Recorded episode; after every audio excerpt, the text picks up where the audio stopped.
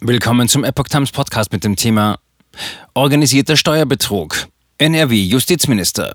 Cum-Ex wohl nur Spitze des Eisbergs. Ein Artikel von Epoch Times vom 22. Februar 2022. Nach dem Cum-Ex-Skandal arbeiten Staatsanwälte aus Köln an der Aufdeckung weiterer Fälle des organisierten Steuerbetrugs. Es gibt starke Verdachtsmomente dafür, dass Cum-Ex nur die Spitze des Eisbergs ist, sagte NRW-Justizminister Peter Biesenbach der Frankfurter Allgemeinen Zeitung. Man sei nahe dran an den Erkenntnissen, versicherte der CDU-Politiker und verwies darauf, dass es zeitnah zu weiteren öffentlich wirksamen Aktionen kommen kann. Erst vor wenigen Tagen hatte Biesenbach eine Initiative im Bundesrat auf den Weg gebracht, die erheblich schärfere Strafe für Steuerhinterziehung vorsieht. Wer glaubt, den Staat plündern zu können, muss damit rechnen, dass der Staat die Herausforderung annimmt. Wir wollen das Geld, so der Justizminister. Die Strafjustiz in Nordrhein-Westfalen setzt auf die Einlassungen und Geständnisse von Kronzeugen. Sobald wieder Beschuldigte anfangen zu plaudern, und das ist nur eine Frage der Zeit, werden wir noch mehr Beamte bei der Polizei und der Finanzverwaltung brauchen, so Biesenbach. Seit seinem Amtsantritt im Jahr 2017 hat er die zuständige Staatsanwaltschaft von drei auf mittlerweile 29 Planstellen ausgebaut. In den vergangenen Monaten durchsuchten die Strafverfolger und Ermittler zahlreiche Banken, Verbände und auch Räume der Finanzbehörden in Hamburg. Biesenbach geht davon aus, dass die Zahl der Ermittlungsverfahren im Jahr 2022 deutlich ansteigen wird.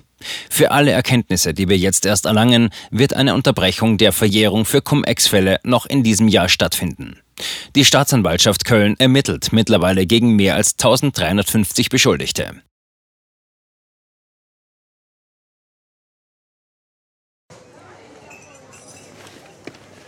Bis Brot ich ess, das Lied ich sing.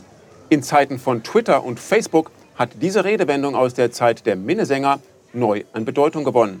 Wes Brot ich ess, des Lied ich sing, bedeutet in der Medienwelt, dass Zeitungen die Interessen derer vertreten, die sie bezahlen. In Deutschland sind dies meist Parteien, Werbekunden oder Stiftungen einflussreicher Geldgeber.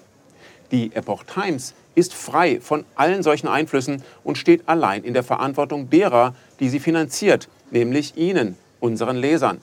Die Epoch Times bietet Ihnen einen investigativen Journalismus, der Tatsachen aufdeckt und sich nicht von einer Agenda oder politischen Korrektheit einschränken lässt.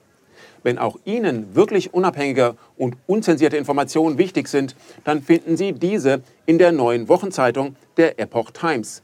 Zum Preis von nur einer Tasse Kaffee erhalten Sie nachhaltige Geistesnahrung für eine ganze Woche.